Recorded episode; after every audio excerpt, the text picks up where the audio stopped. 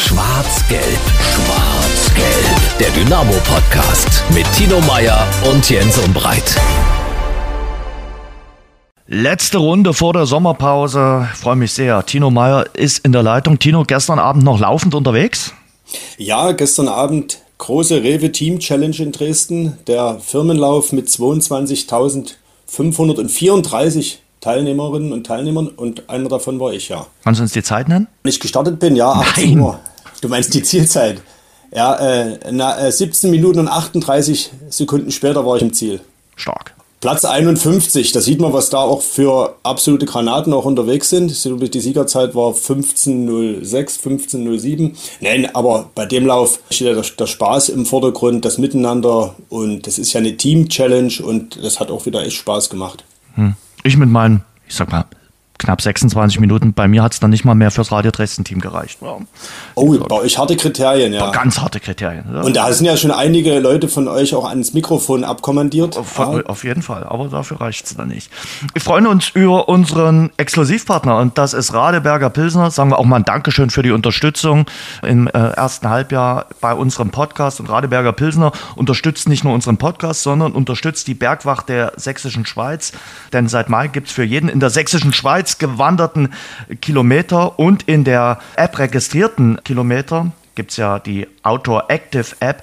50 Cent, alle Infos gibt es im Netz und damit soll dann im Endeffekt die Bergwachtstation im Bielertal saniert werden. Feine Sache. Das lohnt sich auf jeden Fall, da mal vielleicht in den Sommermonaten in der sächsischen Schweiz zu wandern. So, wir ziehen jetzt Bilanz über die Dynamo-Saison 2022-2023. Und zwei Journalisten sind bei uns in der Leitung. Ein langjähriger Begleiter von Dynamo Dresden schreibt für die Kollegen der Bild und wir freuen uns sehr über den Besuch von Tim Schlegel. Tim, guten Tag. Ich grüße euch, ich freue mich auch. Wir freuen uns sehr und wir freuen uns auch über den Mann, der viele Spiele von Dynamo Dresden in der vergangenen Saison bei Magenta kommentiert hat und das auch in der kommenden Spielzeit machen wird, weil Dynamo Dresden spielt ja nach wie vor in Liga 3. Ein herzliches Willkommen an Andreas Mann. Andreas, guten Tag. Ja, sportfrei zusammen. Schön, dass ich dabei sein darf. Und ich würde mal, wenn wir heute über die Saison 2022, 2023 sprechen, zu Beginn mit ja, fünf kurzen Fragen anfangen, die jeder von euch vielleicht beantworten äh, kann und wird. Wir fragen immer Reihe rum. Zunächst mal bewertet mal anhand von Schulnoten die Saison 2022, 2023 äh, notentechnisch. Wir fangen mal an. Tino mit dir. Naja, es ist ja so eine Saison, ist ja wie, wenn wir es wie ein Schuljahr betrachten, würde ich mal sagen, äh, gab es die Halbjahresinformation, war dann eine 3 Minus. Da gibt es ja immer Minus und Plus noch. Und das gibt es ja am Endjahr nicht mehr. Von daher eine Eins kann ich leider nicht vergeben, obwohl die Rückrunde stark war. Aber auch in der Schule summiert sich ja am Ende die Gesamtnote aus ersten und zweiten Halbjahr, sodass es am Ende für Dynamo immerhin trotzdem noch zu einem Gut, zu einer 2 reicht. Mit klarer Tendenz zur 1, aber man kann sie leider nicht vergeben. An dir ist auch so ein Lehrer verloren gegangen, oder? Also ich, war das, war das gerade pädagogisch wertvoll? Wenn ich das, das so höre, denke ich mal, oh, du wärst, äh, wärst gerne Lehrer gewesen. So, äh, im, im Gymnasium und hättest dann Wenn ich das kurz einschieben darf, ich wollte auch mal Lehrer werden, aber mein größerer Wunsch war immer schon Sportjournalist. Okay. Tim, du wolltest, glaube ich, auch mal Lehrer werden, oder? Nee, ich bin sogar ausgebildeter Gymnasiallehrer, aber, aber bei mir geht das schneller. Erstes Halbjahr Hinrunde 4, zweites Halbjahr Rückrunde 1 macht 2,5, Aufstieg verpasst, Endnote 3. Das lobe ich mir. Das ist dann knallhart. So, ohne das irgendwelche... fast wie Schulleiter. Das Richtig. Hier, wie Direktor, Direktor Schlegel hat ganz knallhart geäußert sich. Und Andreas, wie ist es bei dir? Naja, Andreas? ich bin kein ausgebildeter Lehrer und hatte im Mathe-Abi drei Punkte. Also da ist zahlentechnisch jetzt nicht allzu viel zu erwarten, aber naja, also mit viel Wohlwollen, erste Halbjahr vier Minus, also in Anbetracht des Kaders, der Kaderstärke, der Qualität im Kader, hat es halt viel zu lange gedauert, um da mal irgendwas auf die Beine zu stellen, dass da mal so ein bisschen Form reingekommen ist und dass das mal so ein bisschen zusammengewirkt ist. Da war im Grunde genommen ein schwer enttäuschendes erstes Halbjahr. Im zweiten dann eine deutliche Leistungssteigerung. Also da gab es äh, offensichtlich äh, einen kleinen Schuldirektorverweis oder mindestens mal eine, eine Androhung eines Verweises, sodass man sich dann wieder gestrafft hat und dann, so dass man das zweite Halbjahr absolut mit einer sehr guten zwei abschließen kann und macht dann unterm Strich ja auch bei mir eine drei, was glaube ich dann auch den Tabellenplatz dann auch gut widerspiegelt. Also ich bin Auch ähnlich bei euch. Also ich sag mal, eine 4 äh, für die Hinrunde, eine 1 minus für die Rückrunde macht bei mir dann irgendwie, ja, doch eine 2 äh, für das Gesamtjahr oder für die Gesamtsaison. Bestes Spiel der Saison 2022, 2023. Andreas, wir starten mal mit dir. Bestes Spiel. Oh, ich war echt bei vielen spektakulären Veranstaltungen im Rudolf-Habich-Stadion dabei. Also, da gibt es, glaube ich, so einiges. Schwierig, sich da festzulegen. Also, beeindruckend stark war natürlich das 3-1 gegen Wiesbaden. Das war also vielleicht von der Leidenschaft, von der Bereitschaft, von der Einstellung her das beste Spiel der Saison. Am spektakulärsten würde ich fast sagen, auf jeden Fall die zweite Halbzeit gegen Osnabrück mit dem Tor zum, zum Sieg vor dem K-Block. Also das war sicherlich am spektakulärsten, aber vom Verein Fußballerischen würde ich schon sagen, dass das 3-1 gegen Wien Wiesbaden. Tino, wie ist bei dir? Andreas hat schon, sage ich mal, zwei äh, auch spektakulär herausragende Spiele genannt. Ich würde mal noch ein ganz anderes reinbringen was ich äh, in der Hinrunde gesehen habe, nämlich den 2-0-Sieg in Halle. Und der war jetzt äh, vielleicht nicht das schönste Spiel, aber für den Drittliga-Fußball oder wie er in der dritten Liga gebraucht wird, fand ich das ziemlich stark, wie Dynamo da kämpferisch dagegen gehalten hat, die Null gehalten hat und zum richtigen Zeitpunkt die Tore geschossen hat. Und das ist eigentlich klassischer Drittliga-Fußball im Stil einer Spitzenmannschaft. Von daher das Beste schon äh, das Rückspiel oder jetzt das Spiel gegen Wien Wiesbaden, dieses 3-1 aber dieses, dieses 2-0 damals zu Beginn, da habe ich danach geschrieben, jetzt ist Dynamo auf bestem Weg, in der dritten Liga anzukommen und den Weg zu gehen. Kam dann anders, wir haben es ja gerade in den Schulnoten schon gehört. Aber also lege ich mich dann am Ende doch fest und sage auch Wien Wiesbaden das 3-1. Also das 3-1 gegen Wiesbaden ist für mich deswegen auch so herausragend, weil das war das Paradebeispiel für, den, für die Taktik des Trainers der also unheimlich hohes Anlaufen verlangt, der sehr diszipliniertes Spielen mit und gegen den Ball, unheimlich schnelle Umschaltbewegung äh, verlangt. Und das hat also in Perfektion gegen Wiesbaden geklappt. Für mich das spektakulärste Spiel war aber das 7-1 gegen Halle, weil da war einfach Torefestival und das ist ja am Ende das, was die Leute sehen wollen. Das ist ja auch nicht so oft der Fall gewesen. Fällt jetzt schwer, dann noch ein anderes Spiel zu nennen. Sicherlich auch der Auswärtssieg in München war äh, nicht ganz schlecht, aber ich würde mich schon dann auch festlegen äh, auf äh, Wien Wiesbaden, das Heimspiel. Gerade eingedenk der Tatsache, wenn wir gesehen haben, dass Wien Wiesbaden nun die Relegation gegen Bielefeld gerockt hat, wie stark wirklich Wien Wiesbaden war. Und äh, dann auch sicherlich das von dir erwähnte deutliche Sieg gegen den Hallischen FC. Tim, wir machen mal weiter bei dir. Spieler des Jahres bei Dynamo? Für mich muss ich zwei nennen. Zum einen Ahmed Arslan, da kommst du ja nicht vorbei mit seinen mhm. 25 Toren, aber auch aufgrund der Rückrunde der im Moment für mich auch wichtigste Spieler überhaupt bei Dynamo ist Niklas Hauptmann, der ein mhm. bisschen Probleme hatte reinzukommen, auch verletzungsbedingt.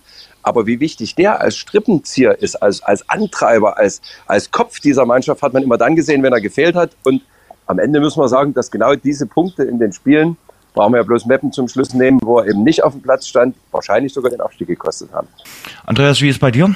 Naja, vermutlich werden wir alle den Namen Ahmed Arslan nennen. Ähm, haben wir ja gerade schon richtig angesprochen, da kommst du nicht dran vorbei, ohne seine Tore, ohne seine so wichtigen Tore vor allem in so vielen Spielen wäre der Traum von der zweiten Liga ja schon vermutlich spätestens im Februar geplatzt gewesen. Also von daher ist da natürlich Arslan klar die Nummer eins, aber ich muss auch sagen, und da muss ich auch explizit die Rückrunde quasi ähm, mit einrechnen oder zur Rande ziehen, ist äh, Stefan Driljazza.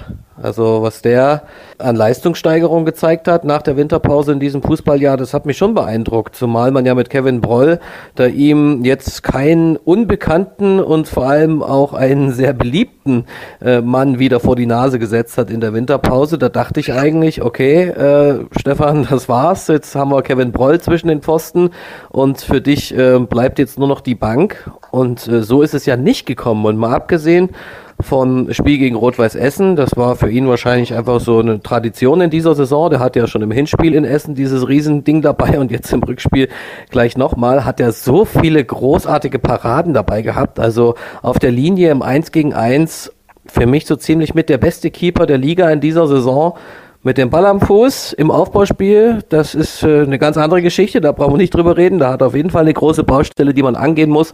Aber insgesamt, wie er mit der Konstellation umgegangen ist, dass er gefühlt ja eigentlich äh, schon zur Nummer zwei degradiert wurde mit der Verpflichtung von Kevin Broll und wie er das dann aber umgesetzt hat und es allen bewiesen hat, dass er zu Recht zwischen dem Pfosten steht, das fand ich schon sehr beeindruckend. Tino, wie sieht es bei dir aus? Für mich ein Gewinner, äh, klar auch äh, Niklas Hauptmann, äh, wegen der starken Rückrunde und weil er eben jetzt doch weitgehend verletzungsfrei auch geblieben ist und endlich mal seine fußballerischen Qualitäten ausspielen konnte. Ich würde gerne auch äh, Jakob Lewald nennen, für mich so ein bisschen der Aufsteiger, der sich einen Stammplatz in der Rückrunde erkämpft hat. Paul Will, ganz wichtiger Spieler, aber wenn du nach dem Besten fragst, ist es einfach Ahmed Arslan wegen seiner 25 Tore, weil die muss man überhaupt erstmal erzielen, auch als offensiver Mittelfeldspieler. Selbst Stürmern gelingt das eher selten, äh, wie wir zum Beispiel auch in der Bundesliga dieses Jahr gesehen haben. Dann hat er noch neun Tore vorbereitet. Und wenn man sieht, dass äh, außer Arslan kein einziger äh, Dresdner zweistellig getroffen hat, da bin ich dann ganz nah beim Andreas. Äh, die Saison hätte Tatsache auch im Debakel enden können, wenn es das ein oder andere Mal nicht das Auslandtor gegeben hätte eben auch im letzten Spiel gegen Oldenburg war er es, der für den Heimsieg und damit für dieses positive Gefühl mit Blick auf die neue Saison gesorgt hat. Also ganz klar Arslan. Ihr habt mit allen recht. Also sicherlich Arslan, Hauptmann. Äh, vielleicht nennen wir auch noch den, den Außenminister, der sich zum Außenminister entwickelt hat. Ein Stefan Kutschke, der sicherlich auch eine Figur dieser Saison gewesen ist. Aber über allem steht sicherlich Amo Arslan. Was war denn für euch die Enttäuschung der Saison? Die Enttäuschung, naja, dass Dynamo den Aufstieg verpasst hat. Das muss man am Ende so sagen, äh, auch wenn das äh, Ziel ein Zweijahresplan gewesen ist und damit Dynamo ja irgendwo noch im Soll liegt, ist es, äh, finde ich, die nominell bestbesetzte Mannschaft gewesen, entsprechend ausgestattet mit äh, wirklich herausragenden Einzelspielern für die dritte Liga. Und da sind wir dann bei Spielern, ganz klar Manuel Schäffler und Akaki Gokia, von hm. denen man sich deutlich mehr erwartet hat und die weit hinter den Erwartungen dann eben auch zurückgeblieben sind und in der Rückrunde eigentlich gar keine Rolle mehr spielten. Naja, bei den Namen bin ich ganz bei Tino. Äh, da kommt man an Schäffler und Gokia nicht vorbei, zumal das ja wirklich gestandene Profis sind die jetzt sicherlich nicht auch bloß 3,50 Euro verdienen und da hat man sich einfach ein bisschen mehr davon erhofft. Vielleicht zünden sie ja doch noch. Ich könnte mir vorstellen, dass in der Vorbereitung da so eine Art Scharfrichter dann äh, durch äh, Markus Anfang stattfindet, um zu gucken, kriegen die nochmal die Kurve oder kriegen sie sie nicht. Da bin ich selber mal gespannt. Aber Fakt ist, dass man von denen sich definitiv mehr erwartet hat. Und wenn man jetzt das gesamte Jahr betrachtet, gibt es für mich bei Sachen Enttäuschung einen einzigen Namen und der heißt Meppen. Stimmt leider. Die Nacht oder der Abend von Meppen. Grausam. Mhm. Einfach nur grausam. Mhm. Weil man eben nach dieser Hinrunde sich so zurückgekämpft hat, endlich da ganz oben da gewesen ist und dann die letzten drei Spiele, drei im Nachhinein weiß man es ja, Absteiger vor der Brust hatte. Klar, gar keine Frage, ganz, ganz unangenehme Gegner. Aber wie dann die 20 Minuten verlaufen sind, die eine ganze Saison quasi den Bach haben runtergespült, das wirkt nach. Wahrscheinlich sprichst du dann in drei, vier Jahren noch davon, weil das vergisst man nicht. Der Schulleiter wird da richtig emotional, der Schulleiter äh, Schlegel. Und Scharfrichter habe ich auch lange nicht mehr gehört. Freue mich, äh, dass wir dieses Wort auch mal wieder jetzt gebraucht haben. Andreas, ja, wie sieht es bei, wie sieht's bei dir aus? Tja, was soll ich da jetzt noch als i-Tüpfelchen oben draufsetzen? Diese 20 Minuten von Meppen, die toppen natürlich alles im negativen Sinn. Das war ja ein Spieltag, der so ziemlich perfekt gemalt wurde für die SGD. Ja, Elversberg und Wiesbaden nehmen sich gegenseitig die Punkte weg. Saarbrücken kriegt es gegen neun Duisburger nicht hin zu gewinnen und äh, Osnabrück die einzige Mannschaft, die gewonnen hat. Und dann kannst du am Montag nachlegen, Montagabend, wie viele Dynamo-Fans waren wieder dabei? 3000 oder sowas? Also da war, ja wieder halb Dynamo ähm, mit auf Reisen ins Emsland am Montagabend. Also da musste auch erstmal hinkommen. Also das war beeindruckend. Und dann spielst du eine sehr souveräne erste Halbzeit, führst nur mit 1-0, hast alles im Griff bis zu dieser Nummer von Park. Ja, eine völlig dämliche gelb-rote Karte, dämliche gelbe Karten, auch so ein Ding, was sich da über die Saison auch irgendwie durchgezogen hat bei Dynamo, auch wenn ja Markus Anfang vehement gesagt hat, das war für mich immer keine gelbe Karte. Ja, da waren so viele blöde Verwarnungen dabei, die einfach nicht sein mussten. Die von Park gehört dazu. Die erste gelbe Karte, als er sich da wieder zurück aufs Spielfeld robbt und dann so tut, als hätte er von nichts gewusst. Also einfach bescheuert, aber wie sich eine Mannschaft, die sich so, wie gerade ähm, Kollege Schlegel schon gesagt hat, sich so wieder ins Rennen gebracht hat, in diese Pole Position um den Aufstieg gebracht hat, wie man da in 20 Minuten bei einem Absteiger so einbrechen kann. Gänzlich, komplett. Also da hat es ja alle Lebensgeister dieser Mannschaft entzogen. Und das in dieser Situation, in dieser Konstellation, mit dem Selbstvertrauen, was du dir aufgebaut hast, absolut unerklärlich, absolut unverständlich. Natürlich auch, muss man auf der anderen Seite sagen, großartige Moral vom SV Meppen, ja, wie die das zu Hause nochmal gerockt haben, gehört auch dazu. Die haben uns ja zum Start ins Fußballjahr zu Hause in Dresden ja auch schon richtig wehgetan mit dem späten 1 zu 1, was auch total verdient gewesen ist, weil sie einfach auch nie aufgesteckt haben. Das muss man auch sagen. Das war einfach ein famoser Auftritt vom, vom Absteiger aus Meppen. Das kann man nicht anders äh, formulieren, aber trotzdem mit den Ambitionen, mit der Ausgangslage, sich in 20 Minuten so selbst zu zerlegen, das ist im Grunde genommen nicht in Worte zu fassen. Wenn wir jetzt gerade bei dem Mappenspiel sind und in die Ursachenforschung gehen, sind zwei Namen ganz wichtig, eigentlich sogar drei. Zum einen hat Niklas Hartmann gefehlt, das haben wir vorhin schon gesagt. Zum anderen ist äh, in der zweiten Halbzeit Paul Will verletzt rausgegangen. Und zum dritten, natürlich haben wir mit einem Mann weniger gespielt. Ich muss aber jetzt den armen Kyojun Park mal ein bisschen in Schutz nehmen. Ich habe in dieser Situation unmittelbar hinter der Wechselbank gesessen äh, von Dynamo und ich kann natürlich jetzt nicht mehr bezeugen, von wem es kam aber definitiv aus dieser Richtung die Ansage, leg dich wieder ins Feld, was er dann ja, auch gemacht hat, quasi um Zeit zu schinden. Dass das ein Fehler war im Nachhinein, gar keine Frage, aber man kann dem Jungen nach meiner Meinung nicht die alleinige Schuld geben, denn da gab es irgendeine Ansage, ich kann leider nicht mehr sagen von wem. Hm. War mir die ganze Zeit, lag mir das auf dem Herzen, weil ich das die ganze Zeit schon mit mir rumgeschleppt habe, denn der hat ja ordentlich Prügel eingesteckt. Wobei er ja sogar berechtigterweise dann erkannt hat, dass er die erste gelbe Karte überhaupt nicht gesehen hat. Ja, du bist doch hier auf der, auf der Bank bei Psychologe Umbreit, da kannst du dein ganzes Herz ausschütten. Ist doch, ist doch, ist doch wunderbar. Aber ich muss in einem Punkt dir widersprechen. Ja, Hauptmann war nicht dabei und Will verletzt. Richtig. Hauptmann, total wichtige Säule. Aber guck dir mal den Kader an, was da an Alternativen theoretisch zur Verfügung stehen würde oder gestanden hat, wenn das jetzt, keine Ahnung, der Hallische FC oder Zwickau oder irgendeiner von den Truppen da unten, die halt wirklich auf solche individuellen Spieler komplett angewiesen sind und wo du wirklich keinen Ersatz findest, wenn der, wenn der einer wegbricht. Das ist das, was Dynamo eben nicht hat. Die haben die Alternativen. Beispielsweise ein, ein Weihrauch, der hat ja gar keine Rolle mehr gespielt, bringt aber auch alle fußballerischen Voraussetzungen mit, um eben auch so eine Position im zentralen Mittelfeld auszufüllen. Also das äh, ist, für mich war das immer so ein bisschen zu einfach, Hauptmann nicht dabei, da geht nichts mehr. Da muss man dann auch den Trainer hinterfragen. Also du hast so viel Potenzial in der Mannschaft, hast so viel Personal in der Mannschaft. Warum geht da nichts mehr, wenn ein Spieler ausfällt? Über Mappen haben wir viel geredet. Manch ein Dynamo-Fan liegt jetzt äh, sicherlich noch immer auf der Couch und fragt sich, wie konnte Mappen passieren. Ich will noch vielleicht noch zwei andere äh, Sachen reinbringen bei Enttäuschung. Der eben schon erwähnte Patrick Weihrauch zählt sicherlich dazu, hat in der Hinrunde oder bis zur WM-Pause alle Spiele bestritten und dann in der Rückrunde kam er nur noch mal im Sachsenpokal zum Einsatz. Das wird seine Gründe gehabt haben. Und dann zählt natürlich auch die äh, Phase später äh, Herbst, also bis zur WM-Pause nach dem Osnabrück-Spiel in der Hinrunde dazu, wo man kein Spiel mehr gewinnen konnte. Auch das war sicherlich äh, eine Enttäuschung der Saison äh, von Dynamo Dresden. Und zu guter Letzt sind wir dann durch mit unseren äh, Fragen zur Saison. Euer ganz persönlicher Dynamo-Moment, euer Highlight in dieser Saison, vielleicht auch was Persönliches, was euch in dieser Saison ganz besonders beeindruckt hat. Ich mache mal den Anfang. Für ja, mich mal an, da können wir noch mal kurz. da könnt ihr noch, noch mal, in, da könnt ihr noch mal in euch gehen. Also für mich waren es äh, definitiv die Choreografien zum äh, Traditionsspieltag gegen Waldhof Mannheim.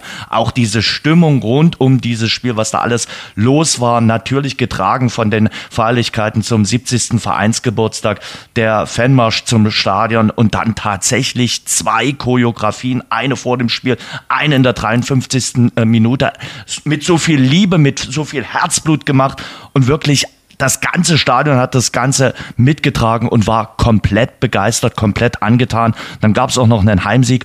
Und da hatte ich wirklich das Gefühl, spätestens beim Heimspiel gegen Mannheim ist so dieses Dynamo-Gefühl wieder zurück im Rudolf-Habich-Stadion. Und alle haben so wieder das schwarz-gelbe Herz und wissen, was es bedeutet, ja, für Dynamo Dresden zu sein. Das, was so ein bisschen in dem von mir erwähnten Spätherbst abhanden gekommen ist, war da auf einmal wieder da, hatte ich den Eindruck. Tino, du darfst weiter fortsetzen.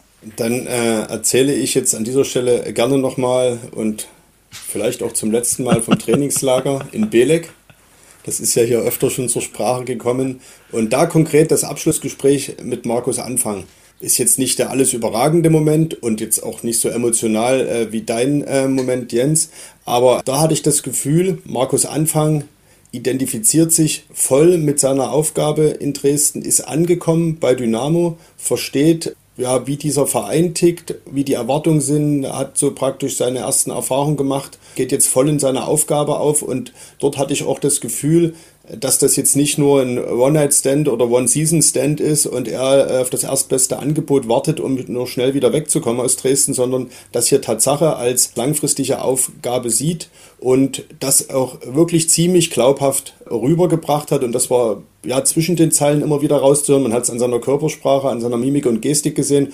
Und äh, wenn du mich jetzt nach dem Moment halt fragst, sage ich doch, das hat mich schon insofern beeindruckt, weil es eben vielleicht ein Stück weit auch unerwartet kam. Unerwartet deshalb, weil man eben dachte, äh, der Anfang ist jetzt nur hier, weil er kein besseres Angebot hatte nach seiner Impfpasssperre. Und wenn das erste beste Angebot nach Dynamo kommt, dann wird er auch wieder weg sein und dem ist, so ist zumindest mein Gefühl und das bestätigen ja jetzt auch alle Eindrücke und was man so hört und sieht, dem ist eben nicht der Fall. Zu Markus Anfang äh, ganz äh, kurz, das war mir relativ schnell klar, dass das kein äh, One-Night-Stand wird, wie du das gesagt hast, Tino, weil ich ganz am Anfang, äh, noch bevor die Saison losging, mit Ralf Becker mich mal unterhalten habe, dem Sportdirektor, und der hat gesagt, also das wird hier was, was tatsächlich auf Langfristigkeit ausgesetzt ist. Ich werde den so schnell, auch wenn es am Anfang vielleicht holpert, nicht da irgendwie in Frage stellen. Und er selber hat gesagt, er möchte irgendwann mal ankommen, der Markus Anfang. Er will eben nicht immer nur von einem zum anderen ziehen. Und das scheint sich tatsächlich zu bewahrheiten. Und Fakt ist eines, haben wir letzte Woche erst geschrieben, der hat ja jetzt schon einen Rekord aufgestellt. Markus Anfang ist der erste Trainer seit Uwe Neuhaus, der es geschafft hat, eine ganze Saison bei Dynamo durchzuhalten. Und äh, wenn es so weitergeht, hätte ich nichts dagegen, dass da noch ein paar Spielzeiten dazukommen. Und jetzt zurück zu dem Moment der Saison. Das war für mich in der Rückrunde das Spiel bei Borussia Dortmund im großen Signal Iduna Park. 10.000 äh, Dynamo-Fans äh, von Ost nach West. Und was ich besonders schön fand, neben der Stimmung und dem grandiosen Sieg, dass äh, dort sämtliche äh, Medien sich postiert hatten und gehofft hatten, jetzt wird es ordentlich krachen und scherbeln und knallen und es passierte nichts. Und darüber habe ich mich persönlich ganz besonders gefreut, weil das ist so ein Moment, wo man sagt, guckt mal, die Dynamo-Fans, die kennen sehr wohl, wenn sie müssen. Und das war für mich dann auch so ein Highlight der Saison. Andreas? Also ich bin ja bei sehr vielen Heimspielen als äh, Reporter für Magenta Sport äh, im Stadion gewesen und da natürlich auch aller Neutralität verpflichtet, äh, was auch äh, mir gar keine Probleme bereitet, äh, was auch cool ist, äh, wenn man das natürlich dann ganz anders bewertet. Und da muss man natürlich allgemein sagen, waren eigentlich so ziemlich alle Spiele im Rudolf-Habich-Stadion erstmal ein Highlight, weil es immer stimmungsvoll. Es gibt kein stimmungsvolleres Stadion in der dritten Liga als das von Dynamo Dresden. Ginge am ersten Spieltag direkt los mit diesem Spektakel gegen 1860 München. Das war ja zum Ausflippen, auch aus neutraler Perspektive. Also dieses Hin und Her, dieses Auf und Ab. Also das hat schon so viel Bock gemacht, dieses Spiel auf den weiteren Saisonverlauf, direkt am ersten Spieltag. Also das war, auch wenn es aus Dynamo-Sicht natürlich doof ausging beim 3 zu 4,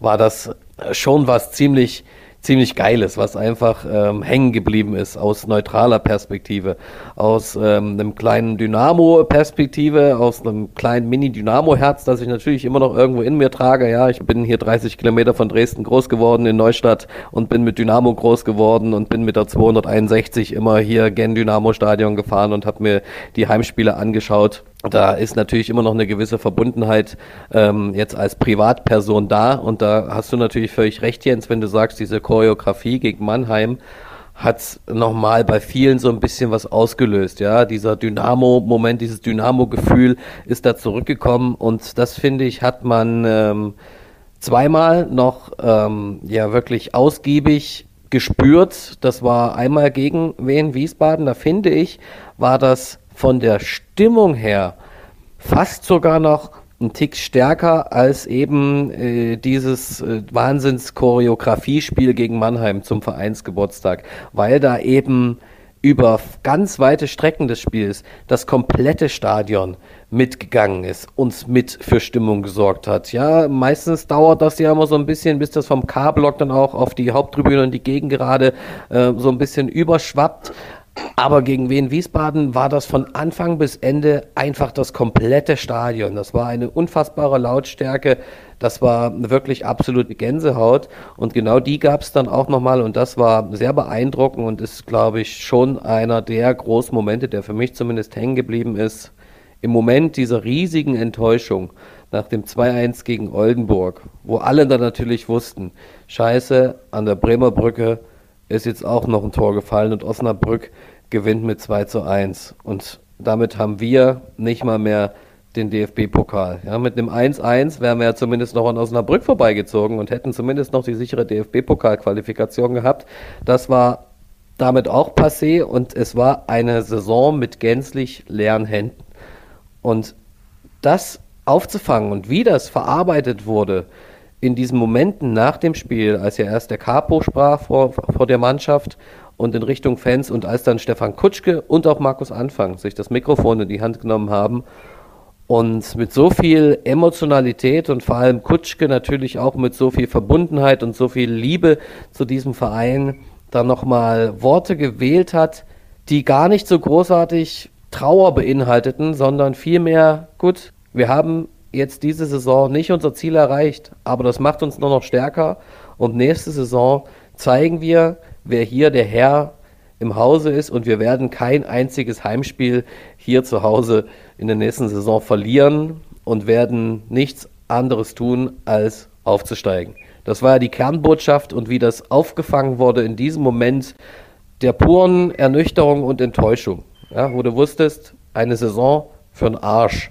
Wir haben nichts. Platz 6, kein DFB-Pokal, null, gar nichts.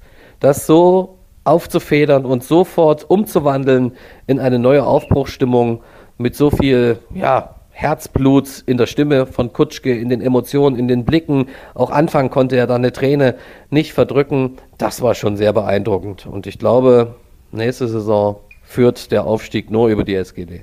Dann wollen wir jetzt sicherlich nicht jedes Spiel nochmal einzeln durchgehen, das würde viel zu lange dauern. Ein paar Punkte will ich aber nochmal ansprechen. Zum Beispiel den Punkt, den Tim gerade erwähnt hat, die Statistik äh, mit Markus Anfang, die ist tatsächlich auffällig. Also Markus Anfang ist wirklich der erste Trainer, der eine Saison durchgeschafft hat, also Hinrunde und Rückrunde.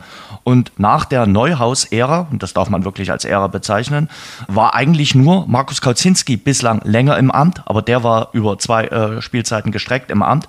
Also von daher hat äh, Markus Anfang schon ein bisschen was erreicht als Coach von Dynamo Dresden. Tim, es wird ja immer wieder gesagt, Markus Anfang ist ein Trainer, der Zeit braucht. Du hast es gerade auch schon erwähnt. Und äh, das System von Markus Anfang braucht auch Zeit, ehe das die Mannschaft versteht. Kannst du in einfachen Worten erklären, warum das so ist?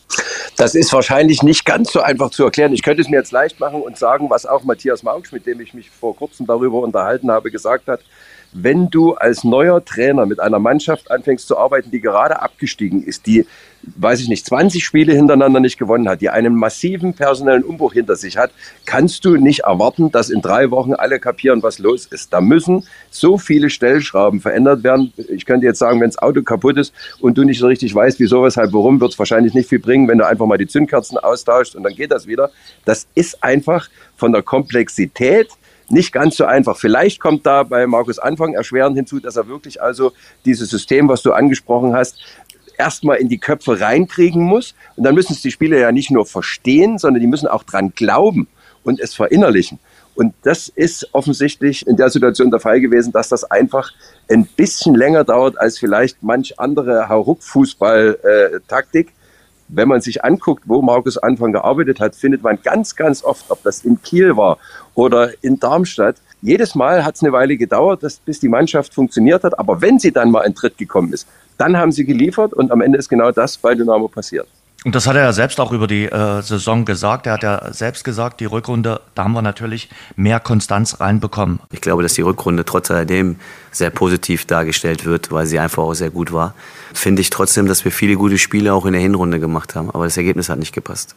Und ähm, Inhaltlich war es teilweise sogar manchmal sogar phasenweise besser, aber das Ergebnis hat trotzdem nicht gepasst. Und wir sind da, glaube ich, ein bisschen stabiler geworden, ein bisschen konstanter geworden, was die Ergebnisse betrifft, dass wir das ein bisschen mehr auch in unserem Spiel mit drin hatten. Das Spiel also mit dem Ergebnis, nicht für das Ergebnis, sondern mit dem Ergebnis.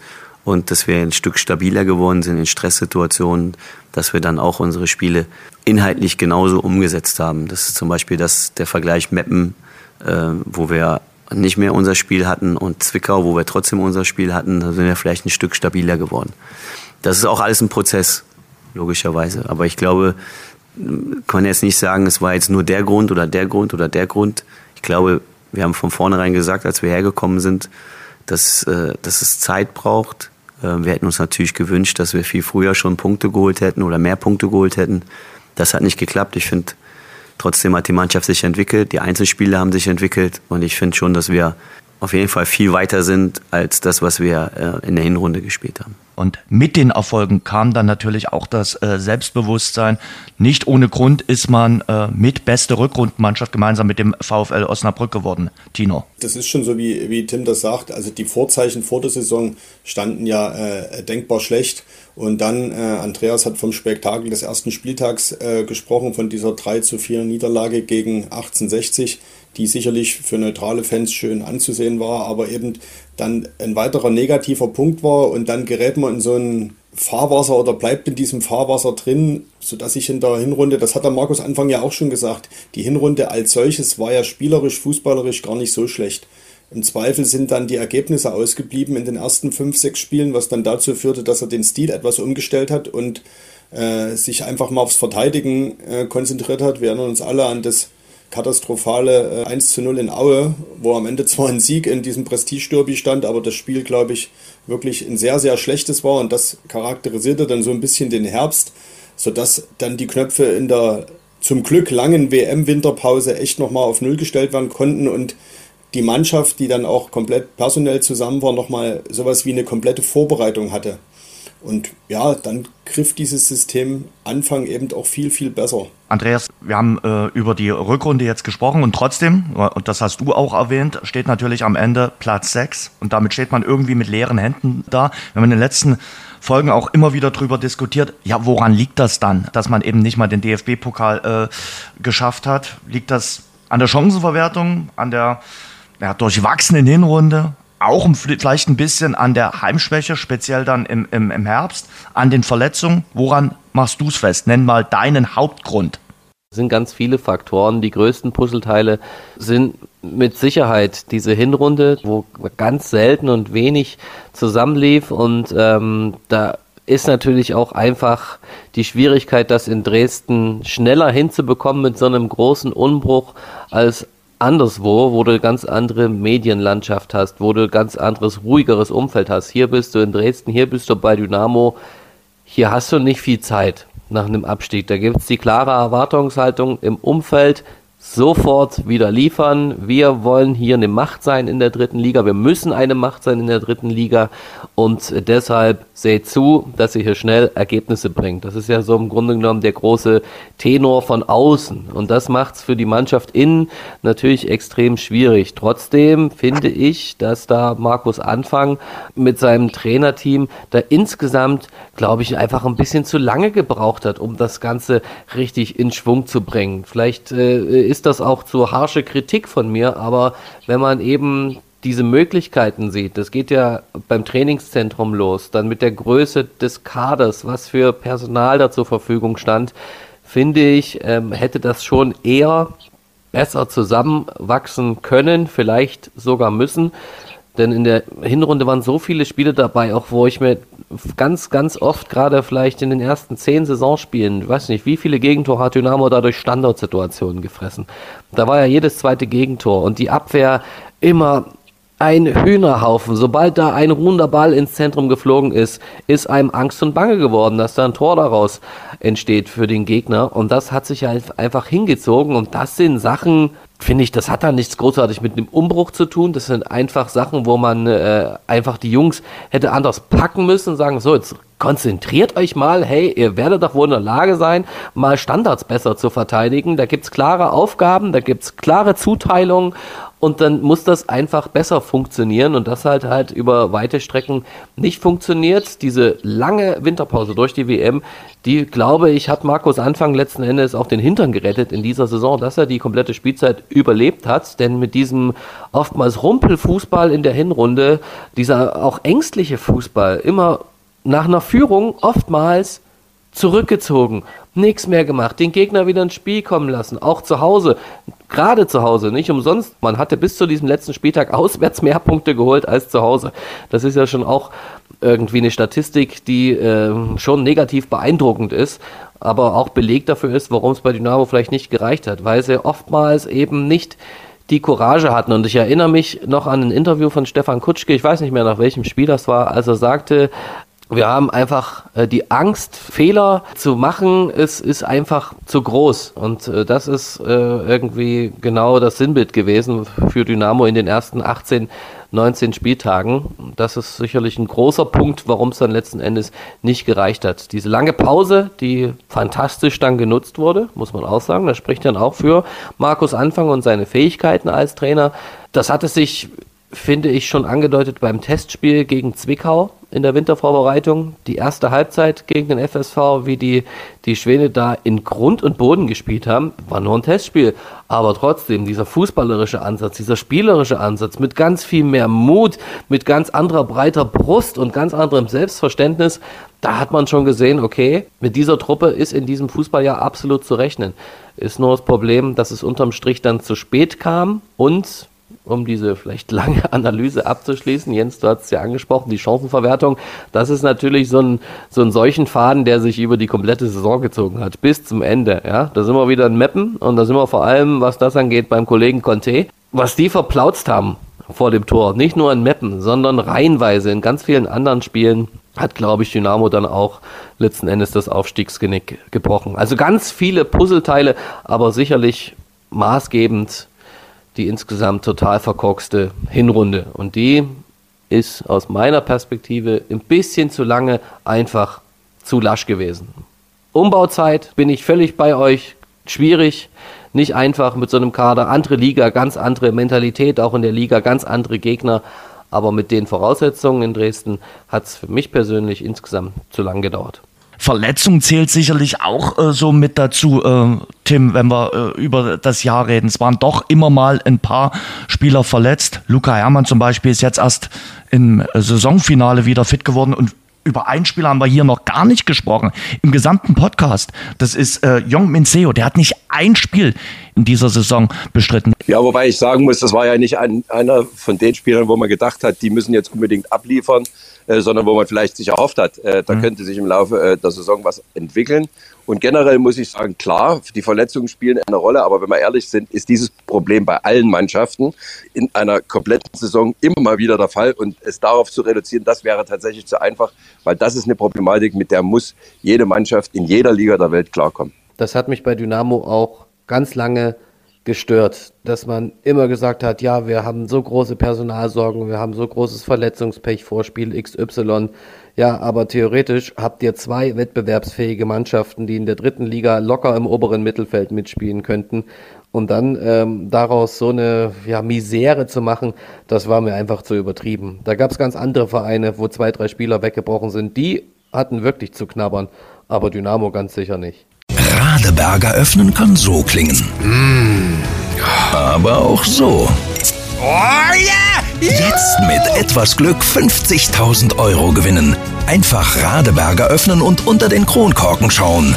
Die Aktionsflaschen Radeberger Pilsner und alkoholfrei gibt es ab sofort im Handel. Alle Infos unter radeberger.de. Dann werfen wir mal jetzt so langsam den Blick von der vergangenen Saison in Richtung Zukunft. Andreas hat jetzt so ein bisschen gesagt, naja, die lange WM-Pause hat Markus Anfang den Hintern äh, gerettet. Ich fand es trotzdem gut, dass es Dynamo mal geschafft hat, auf Konstanz zu setzen und gesagt hat, nee, äh, wenn ein Sturm aufkommt, rütteln wir nicht am Trainer. Glaubt ihr, dass Markus Anfang für die kommende Saison nicht nur Rückrunde, sondern dann auch mal Hinrunde kann? Das glaube ich schon. Das hat er ja in Köln gezeigt, wo die Erwartungshaltung, als er hingekommen ist, auch eine riesige war, eine sehr, sehr große war. Und dort ist medial äh, nicht weniger los als in Dresden. Von da ist klar, er muss sich zum einen natürlich umstellen, also dieses Understatement der Rückrunde nur besser werden, das ist jetzt abgehakt. Jetzt ist die klare Devise Offensive, also offensive äh, Kommunikation, wir wollen aufsteigen. Und um das äh, selten benutzte Wort vom Tim nochmal aufzugreifen, da wird die Hinrunde und auch gleich die ersten Spiele äh, sofort zum Scharfrichter. Weil Fakt ist ja eins, ich habe das glaube ich letzte Woche schon gesagt, wir werden, und dann sind wir Medien die Ersten, aber das Umfeld, äh, die Fans sind da ganz genauso, wir werden Dynamo immer an diesem Zielaufstieg messen und werden immer abgleichen mit der Tabelle, wo steht Dynamo. Die Ergebnisse sind da nur eins, am Ende wird immer entscheidend sein, auf welchem Tabellenplatz steht Dynamo. Das dann auch, sage ich mal, über so eine lange Drittligasaison mit diesem Druck, mit dieser Erwartungshaltung umzugehen, das wird eine echte Herausforderung. Wie siehst du das, äh, Tim, mit dem Druck, dem Dynamo dann natürlich ausgesetzt ist? Weil in der kommenden Spielzeit wird man offensiver mit seinen eigenen Zielen umgehen. Das hat ja Ralf Becker jetzt schon äh, beim Fazitgespräch klargemacht. Naja, da, hat, da muss ich Andreas recht geben, wer bei Dynamo spielt, wird immer Druck haben. Das liegt schon alleine an diesem Umfeld, an der Diskrepanz zwischen Realität und Erwartungshaltung. Und natürlich wird die in der kommenden Saison nicht weniger, gerade jetzt, wo man eben sehr offensiv gesagt hat, okay, wir gehen jetzt das Thema Aufstieg an. Da wird man sich daran messen müssen. Aber wer damit nicht klarkommt und wer da sagt, der Druck ist enorm hoch, der ist bei Dynamo Dresden als Fußballprofi einfach falsch. Von daher äh, weiß man, worauf man sich einlässt, wenn man hier spielt, weil alle schwärmen ja auch davon, wie toll die Stimmung ist, was für eine tolle Kulisse das ist. Das ist eben die Kehrseite der Medaille, die gehört dazu. Schluss aus. Wie siehst du denn äh, so grundsätzlich die dritte Liga in äh, der neuen Saison, äh, Andreas? Ist die stärker? Ist die genauso gut? Ist die äh, schwächer? Jetzt äh, kommen Sandhausen, Regensburg und seit gestern eben auch Bielefeld hinzu. Ich denke mal, Teams wie Ingolstadt 1860, Mannheim, Saarbrücken werden jetzt auch nicht zurückstecken. Also es gibt schon ein Feld an Aufstiegskandidaten und dann ist ja auch immer ein Überraschungsteam mit dabei. Definitiv, ja. Gucken wir, wer von unten hochkommt. Der VfB Lübeck eingespielt, Preußen Münster eingespielt. Also da kann absolut äh, was Überraschendes dabei sein. Vielleicht der Pele noch mit Cottbus, wenn sie es gegen Unterhaching dann rocken. Also das wird wie immer in den letzten Jahren eine unglaublich spannende dritte Liga. Dynamo Aufstiegsfavorit Nummer eins. Das werden garantiert auch alle anderen Trainer dann so formulieren. Aber man muss ja nur mal nach Sandhausen jetzt schauen. Die holen den Ruven Hennings zum Beispiel. Ja, die holen den Mühling. Also alles klanghafte Namen. Also da wird direkt am Hartwald wieder daran gearbeitet, da eben auch wieder zurückzukehren. Bielefeld äh, bringt ja auch eine Wucht mit. Also das wird kein entspannter Durchmarsch für die SGD. Aber man hat sich da selbst äh, jetzt quasi die Pistole auf die Brust gesetzt, was ja auch nur logisch und nur richtig ist.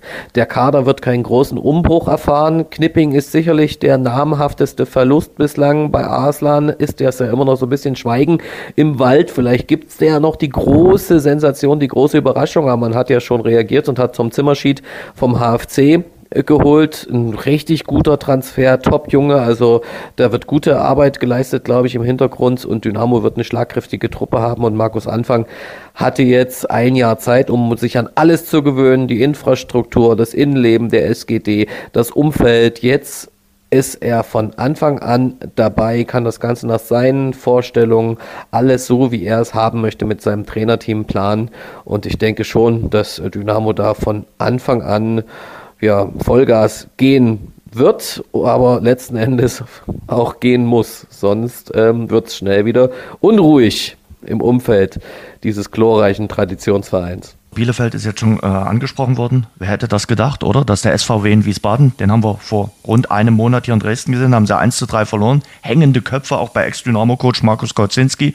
Und jetzt hat er es tatsächlich geschafft, so ein bisschen mit zwei Jahren Verzögerung, äh, vor zwei Jahren ja Dynamo-Coach gewesen, kurz vor der Ziellinie dann äh, beurlaubt worden. Jetzt steht also Markus Kauzinski wieder in der äh, zweiten Bundesliga. Wie ist dir durch den Kopf gegangen, Tino, als die Wiesbadener gestern dann den Aufstieg perfekt gemacht haben? Naja, dass es klappen wird, stand ja dann mehr oder weniger, eher mehr als weniger nach dem Hinspiel schon fest.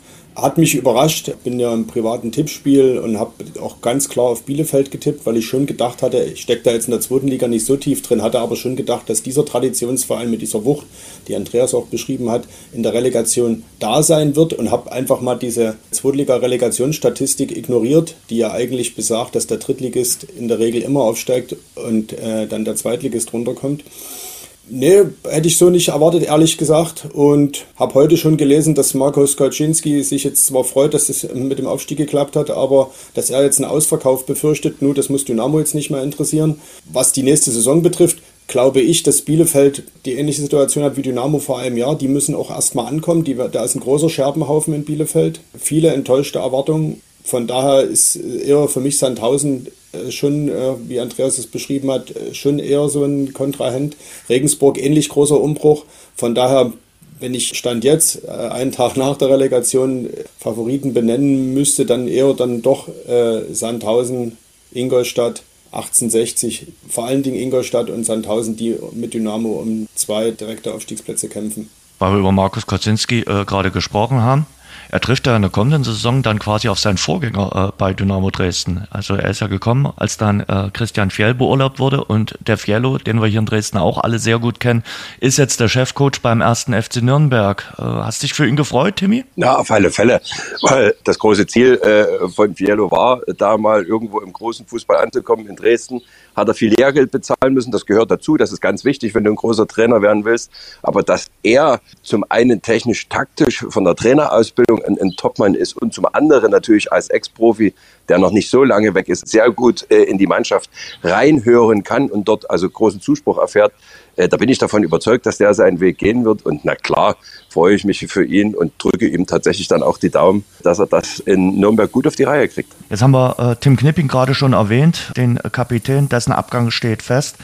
Das hatte sich irgendwie so angedeutet äh, über die Rückrunde hinweg, oder? Dass beide Parteien nicht mehr zueinander finden und äh, dass da irgendwas verloren gegangen ist. Jetzt nicht mal von Seiten Tim Knippings, der sich nochmal sehr emotional bei Instagram geäußert hat, sondern eher von Seiten äh, Dynamos. Naja, da muss man die Vorgeschichte äh, dazu kennen. Mhm. Äh, genau vor einem Jahr hat Dynamo, als sie vor diesem Scherbenhaufen standen, versucht, äh, eine schlagkräftige Truppe aufzubauen, möglichst auch langfristig. Und da war die Anfrage äh, an Tim Knipping, so ist es uns äh, ganz klar kommuniziert worden, wir würden gern verlängern. Und da hat er gesagt, nee, erstmal nicht, ich will mal gucken, wohin die Reise geht, weil ich sehe mich dann schon eher in der zweiten Liga. Als es in der Hinrunde nicht so lief, war das dann umgekehrt. Da hätte dann die Knipping-Seite ganz gerne vorfristig verlängert.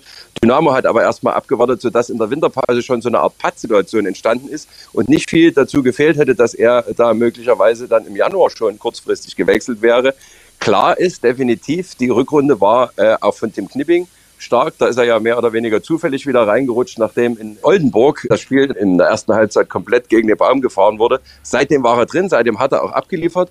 Aber am Ende stand für mich da schon ein bisschen fest, die, die Wege werden sich trennen. Und auch da ist es durchaus denkbar, dass Markus Anfang eine ganz klare Vorstellung hat, nicht nur vom System, sondern auch von den Spielern, die in dieses System passen. Und deswegen war es für mich keine große Überraschung, äh, dass am Ende sich die Wege trennen. Und hast du schon Kandidaten, wer es äh, wird? Die Bildzeitung weiß doch immer alles. Wie sieht's denn aus, Mann? Ich habe das immer mal wieder gehört, dass der Kollege Leistner eventuell wieder in seiner Heimatstadt auftribbeln könnte.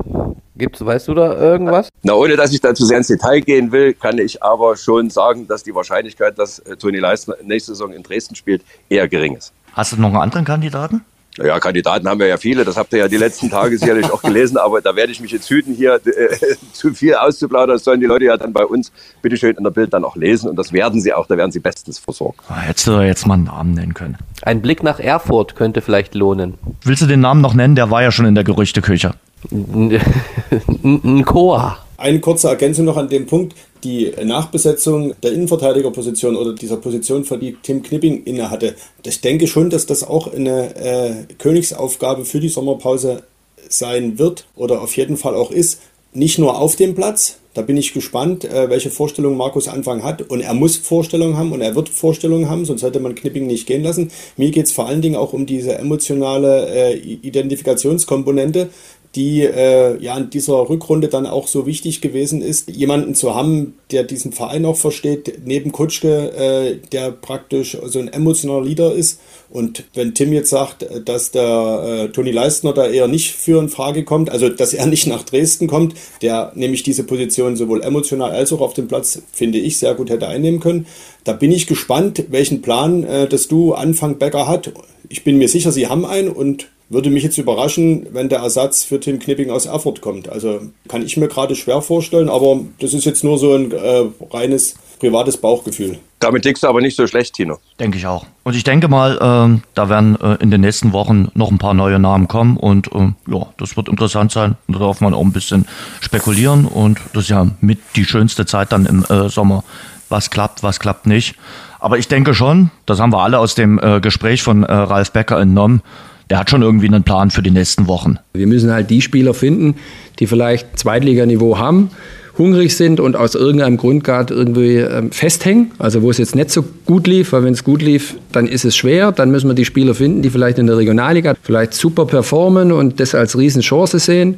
Und dann müssen wir die Spieler finden, die in der dritten Liga das außerordentlich gut gemacht haben und wir der Meinung sind, dass sie mit ihrem Profil äh, zu uns passen. Und aus all dem bauen wir dann den Kader zusammen. Ich will auch nicht ausschließen, dass wir einen aus dem Ausland holen, aber grundsätzlich haben wir schon gesagt, es ist der Schwerpunkt, deutschsprachige Spieler zu verpflichten, weil es auch für den Trainer wichtig ist, dass die Spieler die Sprache verstehen und weil wir natürlich noch nicht so gefestigt in allem sind, auch solche Ziele haben, irgendwie viel Risiko eingehen bei irgendwelchen Transfers und auch nicht unbedingt die Zeit haben zu sagen, der kann jetzt mal irgendwie ein halbes Jahr unsere Mentalität kennenlernen. Es muss halt alles relativ zügig funktionieren. Deswegen haben wir unseren Kernmarkt da schon so ein bisschen festgezurrt. Ich glaube, da hat schon ein paar Möglichkeiten da, jetzt den Kader neu aufzustellen.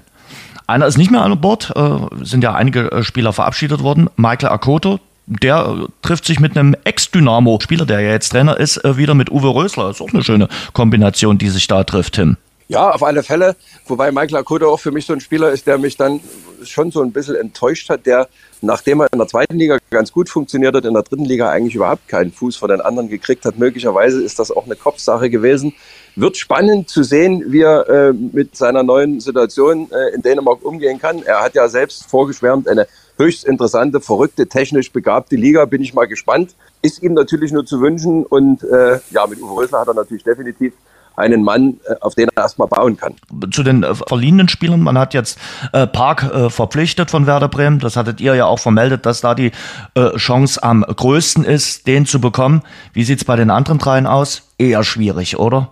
Ja, bei äh, Dennis Borkowski muss man ein bisschen das separat betrachten. Der hat nämlich noch zwei Jahre Vertrag in Leipzig. Da könnte man also über eine erneute Ausleihe nachdenken. Da ist aber der Überlegungsprozess wohl noch nicht abgeschlossen. Über Park haben wir gesprochen. Finde ich eine sehr, sehr gute Entscheidung, ein sehr, sehr guter Transfer. Bei den anderen beiden, um jetzt äh, mal nicht jegliche Hoffnung nehmen zu wollen, aber die Wahrscheinlichkeit, dass wir die in der kommenden Saison in Dresden sehen, die liegt deutlich unter 10 Prozent. Und wir sehen Tom Zimmerschied in der kommenden Saison. Andreas, du hast schon gerade geschwärmt von ihm.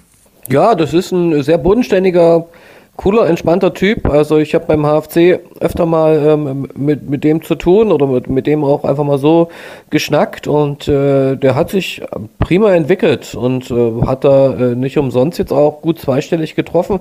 Für Halle ist da bester Knipser gewesen beim HFC, auch wenn er äh, lange zwischenzeitlich und zum Saisonende hin auch verletzt gewesen ist. Also das ist einer, der hat ein gutes Kopfballspiel, der ist dribbelstark, der hat einen guten Abschluss, also der kann, auch wenn es eine große Fußstapfe ist, absolut in die von Ahmed Arslan äh, reintreten. Ist äh, definitiv äh, kein schlechter Transfer der SGD, im Gegenteil. Also ich denke, an dem wird Schwarz-Gelb durchaus Freude haben. Tino hat gesagt, eine der größten Baustellen ist der Knipping-Ersatz. Was ist für dich die wichtigste Baustelle bei den Sommertransfers? Wichtigste Baustelle, das ist natürlich definitiv der Offensivbereich. Ne? Also wenn jetzt wirklich äh, Conte und Arslan sich äh, verabschieden, Scheffler ist, glaube ich, auch so ein Kandidat. Ich kann mir nicht vorstellen, dass der noch ein weiteres Jahr ähm, permanenter Bankdrücker sein will. Und der wird auch, glaube ich, Dynamo ein großes Interesse daran haben, diesen sicherlich nicht Geringverdiener vielleicht loszuwerden von der Gehaltsliste. Also offensiv kann da schon und muss da schon noch was was passieren, denke ich. Also da gerade einer, der vielleicht auch ein anderer Stürmertyp ist, wie, wie Stefan Kutschke, dass man den natürlich vorne sitzen hat mit seiner Wucht als Brecher definitiv, aber dass man dem halt noch einen an die Seite stellt, sage ich mal vom Typ her, jetzt wie Dominik Baumann aus der Dynamo-Jugend, der jetzt von Zwickau nach Halle gewechselt ist, aber rein von seiner Athletik her, so einen kleinen Wühler, so einen, der, der immer so ein kleiner Giftsberg da auch mal im Strafraum ist, also dass man da von an vorderster Front neben Stefan Kutschke einfach nochmal ein anderes äh, Stürmergesicht hat, einen anderen Stürmertypus da vorne mit drin hat, ist, glaube ich, eine, eine wichtige Baustelle hinter der überhaupt im offensiven Außenbereich. Am Ende wird es ja darauf ankommen, die Torgefährlichkeit auf mehrere Schultern zu verteilen. Ich glaube, das ist der Knackpunkt. Äh, jetzt nach einem 25 oder 20 Tore Mann zu suchen, das ist eher ja, äh, vergeblich, sondern am Ende wird es darauf ankommen, dass drei, vier, fünf Spieler idealerweise vielleicht sogar zweistellig treffen. Und da denke ich, kann man vielleicht schon auch nochmal in den eigenen Reihen gucken. Flachodimos könnte, sollte gesund die Vorbereitung überstehen und könnte in der nächsten Saison eine Alternative sein. Und ich habe ehrlicherweise auch Scheffler und Gokia noch nicht komplett abgeschrieben. Manchmal passt was nicht und manchmal kann es so einen Neustart nochmal geben und jetzt und zum dritten Mal das Wort Scharfrichter zu benutzen. Ich denke, da wird sich in der Vorbereitung einiges tun und vielleicht wird sich Dynamo dann im August auch nochmal neu orientieren und sich von dem einen oder anderen dann doch noch verabschieden und nochmal neue Spieler holen, an die jetzt noch nicht zu denken ist, weil sie eben jetzt auch noch nicht zu haben sind. Eben Spieler von Erst- und Zweitligisten, die dort weniger zum Zuge kommen. Was zwitschern bei dir im Hintergrund die Vögel äh, in Sachen äh, Dynamo Top-Transfers, Tim? Naja, wie gesagt, es gibt schon eine sehr interessante Namensliste und äh, ich würde jetzt auch mich nicht auf eine Position festlegen wollen. Das hat ja auch Ralf Becker vorige Woche im Pressegespräch gesagt. Sechs bis acht neue sollten da schon kommen. Das zieht sich eigentlich von der Innenverteidigung, Rechtsverteidigung, zentrales Mittelfeld, äh, Außenbahn und äh, Stoßstürmer eigentlich komplett durch wenn man wirklich schlagkräftig da wieder äh, hausieren will. Wobei ich äh, Tino recht gebe, das Ziel wird es sein müssen, die äh, Torquote auf mehrere Spieler zu verteilen, weil du wirst so einen Mann wie Ahmed Arslan nicht nochmal finden. Und auch er, muss man ja ehrlich sein, war ja ein Volltreffer, von dem kaum einer erwartet hätte, dass das so super funktioniert. Und dann geht es am 23. Juni los mit dem Trainingsstart. Da werden sicherlich noch nicht alle Neuzugänge an Bord sein. Davon kann man ausgehen. Das ist ja in den letzten Jahren nie der Fall gewesen. Und das ist eigentlich bei keiner Fußballmannschaft der Fall, weil man hat ja bis Ende August äh, Zeit, neue Spieler zu verpflichten. Aber es geht in diesem Sommer mal wieder an den Waldsee. Da kommen Erinnerungen auf, oder Timmy? Definitiv, zweimal ist Dynamo da schon gewesen und wir sind äh, damals auch eigentlich, glaube ich, nicht enttäuscht worden, sowohl vom Umfeld als auch von dem, was die Mannschaft da so geliefert hat. Ich meine, Österreich ist immer eine Reise wert. Das ist dann der angenehme Teil eines Journalisten, zweifelsohne. Wichtig ist natürlich, dass wir da sind, um zu erkennen, da entsteht was, da geht's voran. Das hoffe ich natürlich dieses Jahr am Weichsee ganz genauso. Da können wir noch eine kleine Episode erzählen. Damals in dem einen Trainingslager war Peter Packold äh, Trainer von Dynamo Dresden. Du warst mit dabei und du hattest deinen Hund mitgebracht. Und durch deinen äh, Hund, die Kira damals, hatten wir so ein bisschen einen, einen kleinen Stein im Brett bei Peter Packold. Also da muss ich sagen, das war phänomenal, habe ich auch in meiner ganzen äh, Zeit als Dynamo-Reporter noch nie erlebt, weder vorher noch nachher, dass äh, Peter Packold so ein Tierliebhaber und speziell so ein Hundeliebhaber war, dass ich mich erinnern kann, ich musste mich eigentlich beim Training nur an den Zaun stellen da hat er zwar nicht mit mir gesprochen, der Peter Pagelt, aber hat der Kira alles erzählt, welcher Spieler gut performt hat, welcher faul war, welcher wieder durch die Gegend gezogen ist. Und ich habe einfach nur staunend daneben gestanden. Also sehr eindrucksvoll. Und du hast es gesagt, er hat teilweise uns Medienvertreter sogar warten lassen bei der Presserunde, weil er gesagt hat, ich muss erst mit der Kira spielen und ihr die Steine ins Wasserbecken werfen. Und da schließt sich der Kreis äh, zu äh, Toni Leistner und auch Robert Koch, den wir vor einigen Wochen hier im Podcast hatten. In jenem Trainingslager war es dann auch ja so, dass äh, der Peter Packult mehr sich mit der Kira beschäftigt hat, eben als auch mit dem, äh, einigen seiner Spieler, eben Leistner und Koch. Die beiden werden sich da nur ungern an das Trainingslager am Weißsee erinnern. Kira dafür umso mehr. Und dann, äh, Andreas, kommen wir zum Abschluss äh, noch zum aktuellen Fußballgeschehen. Äh, und ich würde sagen, äh, ja, wir haben jetzt die Relegation erlebt, äh, Relegation Bundesliga, Relegation Zweite Liga. Du darfst dich heute um die aus meiner Sicht unsinnigste äh, Relegation kümmern, und zwar die Relegation in der Regionalliga. Regionalligameister äh, Nordost trifft auf Regionalligameister Bayern, heißt Energie Cottbus gegen Spielvereinigung Unterhaching. Wie siehst du denn die Konstellation? Naja, das ist ähm, eine Pflichtaufgabe für Energie heute. Pele Wollitz hat da ja auch gar keinen Hehl daraus gemacht, zu sagen, du, am Sonntag werden wir feiern und am Sonntag steigen wir in Haching auf und sind zurück in der dritten Liga. Also die ähm, machen da eine ganz schöne dicke Lippe in Richtung Haching und wollen heute Abend vor 20.000 Flutlicht im Stadion der Freundschaft 20.30 Uhr Anstoß da ein richtiges Feuerwerk abbrennt. Ich bin sehr gespannt gegen diesen Taktikfuchs ähm, Sandro Wagner und die Spielvereinigung unter Haching, die jetzt ja schon ein paar Wochen Ruhe hatten, schon Klarheit hatten, zumindest sportlich. Äh, finanziell hatten sie ja lange gar keine Klarheit, schon aufgrund dieser ja, dieses komischen Verhaltens vom, vom Präsident Schwabel und so, diese Hängepartie, spielen die jetzt die Relegation oder nicht? Haben sie es eigentlich nicht verdient. Alleine aus dieser Perspektive gönne ich es schon Energie Cottbus. Und ähm, ja, also vermutlich wäre ich auch beruflich dann öfter mal in Cottbus als in Unterhaching. Also auch beruflich gesehen hätte ich nichts gegen den Energieerfolg. Bin aber heute Abend natürlich in aller Neutralität wieder unterwegs. Ich habe auch übrigens äh, euren Experten, den ihr heute Abend an Bord habt, äh, gefragt, wie er das ganze Konstellation einschätzt. Sebastian Schupan, den man ja auch im Dynamoland äh, sehr gut kennt und der ja einst in Cottbus groß geworden ist, das hat er zum Spiel und zur Relegation zwischen Cottbus und Unterhaching gesagt. Hallo, mein lieber Jens. Du wolltest mal wieder eine meiner legendären Prognosen haben für das ähm, Relegationsspiel oder das Playoff-Spiel, besser gesagt, heute Abend ähm, Energie Cottbus gegen Unterhaching. Das mache ich hiermit. Du weißt natürlich, dass mein Herz rot-weiß ist quasi, ne? Das ist mein Heimatverein und dementsprechend fällt es mir total schwer, jetzt zu sagen, die schaffen es nicht. Aber in der Tat glaube ich auch daran, dass sie es schaffen. Heute Abend wird eine monströse Kulisse äh, auf Cottbus warten, 25.000 Zuschauer, eine große Sehnsucht nach Profifußball. Und ich gehe davon aus, dass die Jungs das beflügeln wird und dass sie dieses Heimspiel heute gewinnen werden und ähm, dann auch im Auswärtsspiel das Ergebnis so gestalten werden, dass sie am Ende der Aufsteiger in die dritte Liga sind, der letzte und dann auch verdient. Dementsprechend, ich bin heute Abend am Start und hoffe, dass meine Prognose endlich mal wieder eintrifft und ich mich da nicht mehr ärgern lassen muss von dir. Also Jens, Liebe Grüße. So, Männer, da sind wir durch. Dann haben wir Sommerpause im Podcast und Sommerpause auch äh, für euch, für Andreas dann ein bisschen später.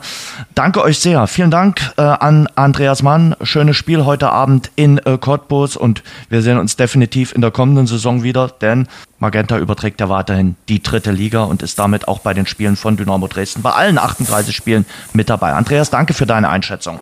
Ja, sehr gerne und eine schöne Sommerpause. Ich kann den Garten empfehlen. Macht Spaß zu dieser Jahreszeit. Den Garten und äh, das Vogelzwitschern im Hintergrund kann auch der Kollege Tim Schlegel empfehlen. Der schreibt für die Kollegen der Bild. Tim, kannst du uns jeden Vogel beziffern, äh, den wir da gerade im Hintergrund gehört haben? Ganz viele Spatzen, einige Amseln, dann sind die Meisen dabei. Das sind aber alles die, die uns dann im Prinzip die Neuzugänge von Dynamo zwitschern werden. Deswegen lohnt es sich also auch immer mal einen Blick in die Bild zu werfen. Okay. Der Schuldirektor Schlegel kennt sich eben auch in der Flora und Fauna aus.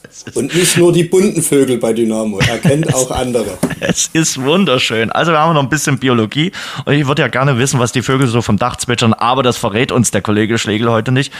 Äh, und deshalb, Männer, vielen Dank, äh, dass ihr dabei wart. Passt auf euch auf. Wir hören uns in der nächsten Saison definitiv wieder. Bis dahin.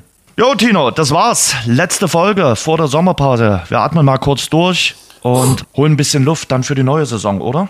Auf jeden Fall. Wir machen kurz Pause, mhm. sind dann pünktlich wieder da, wenn auch äh, Dynamo in die Saison startet.